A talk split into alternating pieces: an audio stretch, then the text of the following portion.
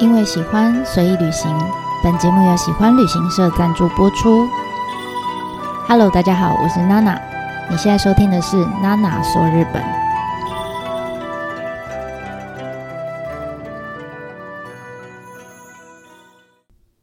Hello，大家好，我是娜娜。这次呢，我们要继续延续上一集讲到的十年千万两打造全新北海道的一个计划，叫做开拓史十年计划。那当时呢，为了呃要达成这个在短时间内尽可能在北海道各地进行各种产业的开发的目标，如果没有大量的人力资源呢，想想必是没有办法达成的。那但是那时候在北海道的人口其实是非常少的，那想说嗯没关系啊，那我们就从呃本州。好，四国九州各个地方找来其他的日本人来开垦不就行了吗？但是你知道，对这些南方的人来说，哇，北海道这一片这么远又冷，哈，又不知道有什么的这这块土地，到底有谁会想要自愿来这里呢？所以呢，我们就这次就来看看，说到底那时候开拓时是用什么样的方式，哈，在当时的这个时代背景之下，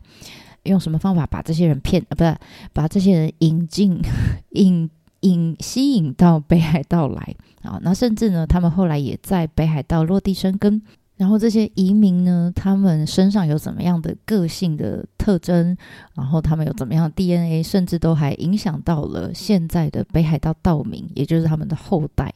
其实他们的很多生活习惯跟价值观都是来自于他们的这些移民的祖先哦。那当时呢，我们说在呃新旧政权交换的时候。明治政府他为了要建立一个新的中央集权的一个呃政权体制，所以他其实发布了非常多的命令哈，因为要要完全跟之前这种封建体制完全不一样，所以他就说啊，来，我们现在要废藩置县，我们现在要呃废刀哈废刀令，我们现在要四民平等等等等等哈。那总之呢，这些政策其实。对于当时日本各地的武士族群都造成了非常大的影响。哈，那首先就是我们刚刚讲到的废藩置县，什么意思呢？简单来说，就是废除原本封建体制底下所有的藩。好，这些藩就是你可以把它想象就是小国，好，小小的国家。那把他们的地跟把他们当时这些藩主，哈，就是这些小头头们，好的权力收回来，全部都收回到中央，就说来。这些你们这些地方都是我中央政府来管来统治，那全部收回来之后，他再重新做一个规划跟呃配置，把它改成县，好，把日本分分成了很多的县，然后再命令这些知事们，知事就是县长啦，好，来呃到各个地方的管理。那或许有人会说，哎，可是表 表面上看起来就是换个名字嘛，把藩改成县，好像。换汤不换药，甚至还有一些呃，这些知识哈，这些县长其实就是原本的藩主啊，好，那到底有什么样差别呢？但实际上呢，你可以把它想象成，这就是一个日本史上最大的一个企业并购案啊。你你可以把原本的每个藩都想象是一间小型的企业，那明治政府是一个大企业。他掌权了之后呢，他把这些所有的小公司全部都做了一个并购，好，都收购起来，然后整合成一间大公司。这间大公司就叫做日本。好，那原本呢，这些小企业的老板就是藩主啊，啊，现在可能就呃给他一些职位，可能是部长，可能是科长等等之类。那所以你知道这些呃藩主，他们本来是小老板啊。他们本来是发薪水的角色，但现在变成反过来，他们变成领薪领薪阶级了哈。因为真正发薪水的 boss 是明治天皇，好，是明治政府，所以在这样子的并购案当中呢，你想必就一定会出现一些呃异动，比如说裁员啊、减薪啊等等之类的。那其中影响最大的，不外乎就是原本这些部长、课长可能还好，但是原本散布在呃，他们下面的这些小企业底下的员工们，哇，那影响就很大，因为他可能被裁掉，好，或者是他可能被减薪，或他工作完全就不一样了，好，那这些小员工们，哈，其实就是武士族群。那这些武士族群呢，在自己的公司被并购之后，运气好一点的，哈，稍微有能力一点的，可能还可以在新公司，哈，就是日本明治政府这个 新公司底下谋到个职位，勉强糊口。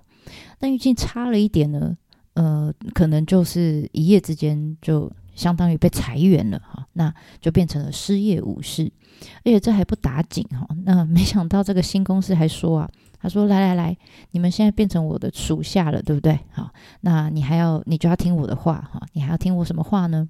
那时候，明治政府还颁布了几个命令，就是呃，像废刀令，就不能带刀了。好，四民平等，就是原本武士阶层其实是比呃农农人、职人还有商人还更高一阶的。”不管你是上级还是下级武士，总之你就是比较高一等的。结果现在老板说没有，你们都平等，好不好？大家一律都一样，哈地位都一样。那再来最后一个，就是大家每一个人，你们每一个职员都要给我取名字。那现在听起来我们可能会觉得很奇怪，为什么要取名字？什么意思？哈，大家不都有名字吗？啊，原来是这样，就是当时呃，原本在江户时代，其实大家都只有名字。啊，只有哎，应该说只有名，没有姓啊。譬如说，我叫娜娜，哎，村里面还有另外一个娜娜，还有另外一个娜娜，好几个娜娜。那我们都没有姓，那大家怎么分辨我们呢？顶多就是啊，呃，这个是当日本现任导游的娜娜，那个是在呃公家机关工作的呃公务人员娜娜啊，另外一个在拍 YouTube 的 YouTuber 娜娜，哈，大概是这样，用这样子来分别，并不会。呃，用姓来称呼不同的娜娜，好，比如说我姓陈，大家不会叫我陈娜娜这样哈。那所以为什么要取名字？是因为当时明治政府为了要正确的呃掌控这些人，这样他才比较好征税。好，那所以这个时候对武士来说就，他才没想那么多，他只觉得哇靠，本来只有我可以取名字，现在搞到全部大家都有名字，我真的是跟这些原本他看不起那种。农民啊，职人、商人是同一个阶层的，而且我原本原本是可以带刀的耶。好，你知道这个刀或者是名字哈，对对武士来说，其实一直以来都是他们的身份地位的象征。但现在在公司里，我走在新的公司里面，旁边的农民跟我一模一样，他没有刀，我也没有刀，他有名字，我呃他有名字，我也有名字，好，就全部都一样了嘛。所以，这样换句话来说，就是呃，这些新的政策，其实明治政府有他自己想要达到的目的，但是它的副作用就是 让这些武士们啊，等于是拔掉这些武士们的自尊了。所以你看，其实当时是有很多武士是没有办法接受的。所以，即便呢，他可以在新公司里面谋到一些职位，他干脆他就说：“我不要，我还是有尊严的。”哈。我实在是拉不下脸，情何以堪呐、我怎么可以跟他们做一模一样的工作呢？我是武士呢，哈，这样哈，就是他身上的那个尊严，他一直没有办法剥掉，这样，所以这样子的武士呢，他呃很多干脆就他就自愿离职，好，那离职之后呢，就是直接就是他们这个叫自愿性失业嘛，对不对？哈，直接面临到就是生存上面的危机了。那大家就知道。呃，一个国家一旦失业率过高，是会造成很多社会问题的。所以那个时候呢，开拓使北海道的开拓使长官黑田青龙他就提出了一个建议，他就跟明治政府想讲呃提议，就说我想到了一招哈。那因为当时刚好北方的俄罗斯其实一直呃觊觎着北海道，而且北海道刚好需要开正在开拓，所以需要很多的人力。那这些游移在外面的人力，倒不如就这样，我把这些失业武士们啊，因为毕竟他们多多少少受过一些训练嘛，啊，与其让他们在呃日本各个地方失业捣乱，倒不如我就把他们收编啊，接收他们，然后把他们编列为这个半农半兵的这种呃军队，他们叫屯田兵啊，就是呃让他们平常屯田嘛，啊，平常呢就是来开垦北海道。啊，可能种田，可能开采什么什么东西，什么什么资源这样。但同时呢，他们也要受一些军事训练。哈，那以防万一，如果今天真的俄罗斯要入侵北海道的时候，他们可以马上转为呃防备的这个军事力量。那所以这个就是我们后来呃大家在讲的叫做屯田兵制度。哈，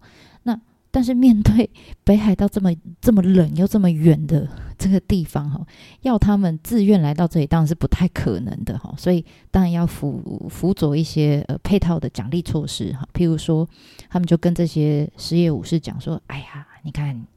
你们家你因为你失业啊，你看你们家小孩啊多辛苦啊，哈都没有东西吃啊，等等之类的，要不这样，你要不要移民来北海道？哈，那你们呢？从不管从哪里哈，你从呃九假设九州好，你从九州来到北海道的整趟，不光是你哦，包括你所有家人的旅费，还有你来到北海道以后住的这个宿舍，我全部都帮你准备好，免费。好，而且我还免费提供你三年内的呃食材，然后你开垦完之后，你还可以取得部分的这个土地的所有权，等等等等啊，端出了很多牛肉，所以呢，就吸引了非常多的呃屯田兵来到了北海道。那即便是后来呢，这个屯田兵的制度也废止掉了，但是像这样子呃一样哈，鼓励。移民的政策呢，其实还是陆陆续续都有在推动当中。那招募对象从原本的失业武士，慢慢就开始开放到一般的民众。那呃，原本也只是想屯田嘛，哈，业种也只是限于比如说农地开垦啊、养蚕啊之类的。诶，慢慢也开始扩及到其他，比如说渔业啊、土木相关的啦、采矿啊等等各式各样的呃不同的业种上面。所以。呃，现在我们有时候在呃北海道，你还是会看到，诶，奇怪，这明明就是北海道，但是呃有一些城镇的名称，哈，其实是从本州的地名而来的，啊，比如说，诶，大家 如果去呃札幌，中间你走高速公路一定会经过这个地方，甚至有些人会特别去这个地方，这个 这个城镇叫北广岛，啊，对，就是有 Outlet 的那个地方，好，那。这个地方其实就是最早就是从呃这边的居民就是从广岛来的，好，所以他们祖先就是从广岛来这边开垦的。那我曾经也在有一次带道东的团在川川路哈川路哈，在川路明明是很很偏的一个城市，那但是我在他们的街街区上面看到一个神社，上面写鸟取神社。然后那条路叫鸟取大同，哇，那你就知道这边的人的祖先其实就是从鸟取县移居过来的，来这边建立这个移民村落，然后慢慢流传至今这样子。所以我们可以说，现在我们可以看到北海道各个地方有这些基础的建设与发展。其实除了原住民的爱奴人之外，真的大部分都是由日本各个地方的这些来的这些移民所开垦出来的。那其实这很像当年，其实日本政府也曾经鼓励一群日本人到台湾、到巴西等等哈，这些海外移民也是一样，他们都有一样的这种，就是 我觉得很厉害啊，他们愿意就是放手一搏，所以他们个性上其实相较于一般的日本人来说，他们是比较不怕。不畏惧这种新事物，而且甚至是对这些新事物充满了好奇，呃，一个很开放、很宽容的态度。那所以日本人呢，后来就称这一群人的这样子的特性叫做开拓者，或是开拓史精神。哈，那直到今天，其实很好玩哦。你在北海道的后代，哈，在现在的这北海道的道名上面，你还是可以看到这样的特性，很好玩。据说他们在呃那个。比如说便利商店逛街逛一逛的时候，看到那个商品上面只要标最新或是新发卖哈这种字眼的时候，他们就会 无法抵抗，就很想要买来吃吃看这样。然后除此之外呢，他们在街上说看到外国人的时候啊，一般日本人多多少少会有点恐惧哈，就觉得哎呀我英文不好怎么样怎么样。但是北海道人相较于一般日本人来说，他们是比较不怕的，甚至他们还会。因为好奇哈，因为他对你好奇大过于对你的恐惧哈，所以甚至他可能会主动上前跟你攀谈。像我自己就遇过，我永远都记得我之前去札幌，就我那时候准备要去打工度假一年的时候，我真的是第一天我一个人拖了两卡行李，总共三十公斤，然后就一个人飞到札幌去。我想说啊，你知道第一天去其实是有点害怕的，然后又到一个。我我那时候日文其实还不太敢讲的程度哈，然后又到一个全部都在讲日文的地方，其实我有有点就是害怕的感觉。结果我没想到我在飞机上就被一个北海道的北北搭讪，他应该是觉得我很有趣哇，外国人哇带这么多行李来，不知道是来干嘛这样。那我们就一路聊，一直聊到下飞机之后，他还和他真好热情，他还一路就是帮我拖着行李，然后从机场一路跟我一起移动到札幌市区这样。那那个时候我就还蛮傻乎傻乎的，我想说哇，我对日本人还不是很了解。我想说，哇，日本人都这么热情的友，这么热情，这么友善，这样。后来才发现，哦，没有，其实是只有北海道人才这样，就太可爱了。所以我现在到现在还是非常喜欢北海道人。哈，那当然啦，因为。呃，这边北海道的居民当时都是来自于日本各个地方嘛，所以你知道，当这些所有来自于不同地方的人聚在一起，他们要聊天的时候，不太可能用自己的方言去聊天嘛。那有时候，诶，你们家习惯跟我们家习惯，你们家乡的呃习俗跟我们家乡的习俗是不一样的，所以他们也很习惯说，哦，每一个人都不一样这件事情，所以他们对呃。别人的跟自己不一样的地方有比较大的包容度，然后他们也习惯聊天的时候，彼此对话的时候是用标准语来沟通的啊。虽然虽然还是有北海道腔啦，可是其实大部分的北海道人他们的在日常在使用的日文哈，真的跟东京听到的标准语是一模一样的。所以我其实还蛮庆幸的时候，我大概是二零一零到二零一一年左右。呃，那时候我就选，其实很多人会选东京、大阪，可是我那时候就讨个派气，我就想要选一个乡下的地方，所以我就选了札幌当做我学日本的地呃的的的，城市，这样，我现在还蛮庆幸的，要不然我现在可能日文会有一些奇怪的腔调，也不一定哈。那当然，呃，也因为他们对非常习惯哈跟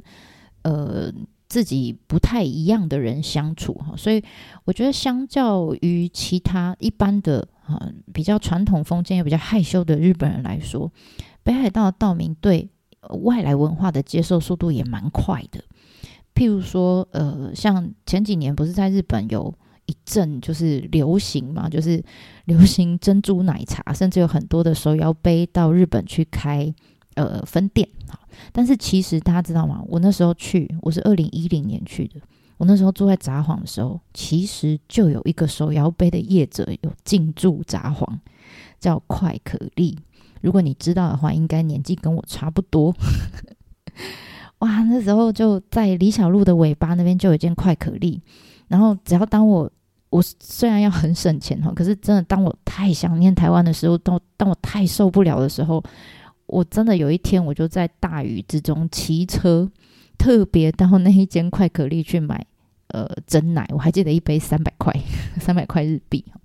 所以你就想说，哇，那个时候就有珍珠奶茶在呃在北海道，在札幌这个地方，这跟这几年在流行已经是十年十几年前的事情了。你看他们跟流行的速度有多快。那另外还有一个很有名的例子，就是据说是那个名古屋，名古屋有一间超有名的鸡翅店，世界の山讲，世界的山讲，我不知道怎么翻，小山吗？好，那总之呢，他们本来都是在名古屋的呃开店嘛，那他们选择走出名古屋开分店的时候，当然呃第一个都会呃选在关东地区，因为那边人口比较聚集。那你知道除了关东地区之外，接下来下一个选择开分店的地方就是札幌，而且据说那时候店一开，哇，所有这个札幌人就很开心，哇，这个很新鲜呐、啊，大家都来尝鲜这样。那当然你知道他们呃喜新厌旧的速度也蛮快的，所以现在去已经不用这样排队了，因为永远都有新的东西出来，只要有新的东西出来，他们就会哇一窝蜂的去排队。这个就是北海道人，很可爱。好，那在呃明治时期，其实到呃二次世界大战之前呢，这一这样子的移民呢，呃陆陆续续都还一直有，哈，一直有人慢慢慢慢慢慢往北海道呃移民进去。那这些人呢，就慢慢在北海道就落地生根，然后也开始有了后代。那他们后代自然而然就在北海道出生的哈。那在日本呢，有一种说法就是，诶，住在东京的天龙人，有时候就会呃。说他们自己叫做江户子，江户，然后小孩子、儿子的子。那这种称号呢，通常啦，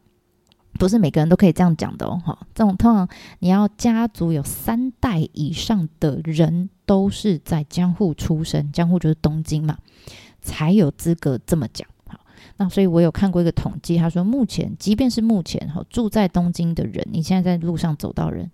看到的东京人大概只有一成，大概只有一成左右是江户子。所以换句话说，东京就其实就跟所有城呃国家的大城市是一样，台北也是嘛。东京还是大部分呃都是从外地来这边讨生活的外地人哈。那真正在东京土生土长的人其实不多。然后再加上，其实那时候呃江户时期哈，江户的时候其实人口在在这个市区里面，就人口真的就太密集了。一样也是因为木造房屋太多的关系，然后你就发现他们江户人的家哈，就常常动不动就哇，今天又火灾了哈，这一辈子可能遇到好几次火灾是很正常的。那所以也因为这样子的关系，造就了呃江户人有一种特性，就是他们非常呃及时享乐啊，他们价值观是这样，就是呃身上绝对不会留过夜钱。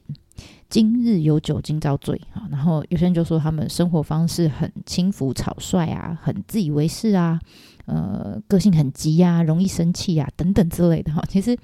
你会发现，用来形容江户人哈，江不是江户人，江户子的这些形容词，其实都好像蛮负面的哈。但是很奇怪哦，到反正可能因为东京还是毕竟是首都嘛哈，所以你知道，当这些人他们不 care。他只要他们是真的是江户子的时候，他们其实不 care 这些负面的形容词，他反而还是会鼻子往上翘，就说啊，我其实是江户子啊，你知道的，就是莫名有一种骄傲的感觉哈。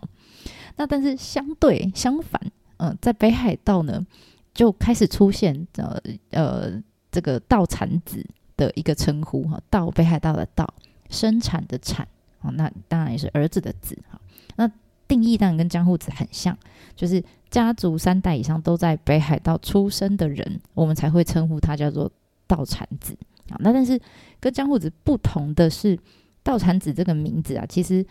呃它的源头不是讲人哈，它其实是马，它是一种马种。那这个马是就是开拓史的时候呢，呃那个时期他们呃从东北来的人，他们就引进了一种小型马。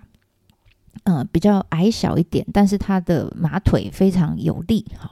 那这种小型的马呢，他们就引进北海道来做耕种啊，做运输使用。那但是因为北海道真的太冷了，哈，比东北还冷，哈，而且冬天下雪的时候根本就没办法耕作啊。那怎么办呢？也没办法工作，所以这些人很坏。他们在冬天要要来的之前呢，他们就把这些马。因为他们就不要再运回去，要不然明年还要再运回来嘛。他们干脆就把这些马就放养，就放任他们在雪地里面就自生自灭这样。然后这些人就回去北本州了。哎，那隔隔年呢，他们还会再来啊，还会再来耕种，还会再来开采等等之类的。哎，他们再来的时候，就会再回到原地，把那些经过自然淘汰、哈耐过严寒的这个马匹，再把它找回来，然后继续耕种啊，继续运输啊，这样。那你知道这样来回几次之后，你就发现哇，哎，可以活下来的，可以留下来的都是精英嘛，对不对？好，所以现在当我们说一个人，如果你称呼他是道产子的时候，其实呃有一点点含义，就是说有点在夸奖他的感觉，就是坚韧不拔啊，刻苦耐劳，然后有开拓者精神，然后无所畏惧等等的这种，其实都是比较正面的特性，对不对？可是很奇怪哦，跟江户子相反。然后有些北海道人，呃，他会认为说道产子是用在原本是用在马身上的这个名词，哈，所以他们其实不太喜欢人家这样称呼他，甚至他不会主动跟人家说他是道产子，因为好像相较于我是江户子哈这句话讲出来就是我是江户子，就是说哎，我是天龙国人，我骄傲这样哈，但是如果讲出来说嗯，我是道产子。感觉就是好像在讲说，哦，我是乡下来的，然后比较卑微，比较矮人一截这样子的感觉，而且很好玩，就是因为你知道很多日本人其实不像我们台湾人，台湾人去北海道的次数可能都比日本人去北海道次数还要多，他们可能一辈子都不太有机会去北海道，所以很好玩。他们只要一听到说，哦，这个人、这个朋友、这个新认识的朋友是道产子的时候，哇，完了。接下来的话题大概会有好一段时间都围绕在这个 北海道上面转哈，所以这些道产子其实应该会蛮蛮翻白眼的吧？我觉得哈。那但是我自己在想了，如果我遇到北海道的人道人，我如果遇到北海道的人的话，我一定会疯狂跟他相认，然后我一定会跟他说，我才太爱北海道了。北海道对我来说根本就是日本的第二故乡，我真的回到札幌会有这种哇，回到故乡的感觉哈，所以我一定会跟那个北海道人说，我也是，我也是哈，当然我是假的。好了，那总之呢，从上面这些内容里面，我们可以看到说，呃，其实整主导整个计划的头头，也就是呃开拓使的长官叫黑田青龙的这个人哈，其实如果没有他当时去找这些外国的顾问跟专家啊、技师们来帮忙，啊，或者是如果没有他进行这么大规模、这么缜密的呃札幌的都市规划跟建设，如果没有他去推动这些移民政策。我相信这个十年的呃开拓计划是没有办法这么顺利的进行的哈。那当然，我我自己的感觉是这样的，就是其实万事起头难嘛。你说十年你要怎么看到一个呃事业的真正发展起来的成效？我觉得还是有有一点难度的。而且再加上黑田金融，其实他有点大手大脚的花钱哈。你不要说当时他预计是十年花千万两，你知道他后来最后到底花了多少钱？他花了两倍，他花了两千万两，然后换来是一些还没有开始收益，或是看起来收益超差的观影事业。所以你知道，当时很多就是预算超支啊，然后收益不平衡啊，等等之类的。所以哇，那时候日本国内就开始有很多人就提出来了，哇，这个这么烧钱的开拓事业，是不是要该废止掉了？哈要不然国家哪来这么多钱一直给他烧这样？所以你知道那时候后来他们就决议，好，那现在已经在营运中的这些官营的企业跟资产，譬如说呃铁道啦，呃已经开采的矿坑啊、船只啊、土地啊、农场、牧场、呃酿造所、建筑物等等等等，总之呢，他们就用各式各式各样的方法呢，就呃出售给民间的企业团体，那让他们改用民营的方式，呃继续呃续存，然后继续持续做后续的开拓跟发展，这样。那但是因为那个时候，呃，黑田有有有传闻哈，有绯闻，就说啊，他是用非常呃不合理的低价出售给一个刚好是跟他同乡哈，他们是呃都是鹿儿岛出生的，好，刚好卖给全部都卖给他一个同乡的一个企业老板。那所以当时就很多报道就说，哇，你们这个就是官商勾结呀，怎么样怎么样？好，那。当然，其实这个事件其实蛮复杂的，而且也有牵扯到当时的一些政局的呃变动哈。那所以我们就不多说了。总之呢，黑田呢就因为这些呃弊案，然后这些丑闻，就就黯然的下台，然后整个北海道开拓史的阶段性任务呢，也就到这边哈，算是呃告一个段落，就就没有再继续发展下去了。那以上呢，我们就花了一些篇幅，呵呵花了几集来介绍呃北海道非常关键的这个开拓史十十年计划哈。所以，嗯，虽然我觉得这这个内容是比较偏历史、比较硬一点的内容，但是我自己认为就是。这十年间发生的很多的事情，其实都呃，对于我们现在看到的北海道的样貌影响蛮多的，所以我还是想要 花点时间来介绍给大家。那希望呃，大家以后到北海道玩的时候就，呃不是在只是吃吃冰淇淋，然后看看风景、看看花就就回家了。我觉得还有很多呃小细节的部分，可能大家在听过这些内容之后，会觉得诶，其实蛮有趣的，会更有感觉。当然，这也是我身为假的道产子的一个使命感。那以上这些内容呢，就希望大家会喜欢。那我们就下次见喽，对吧？马达尼？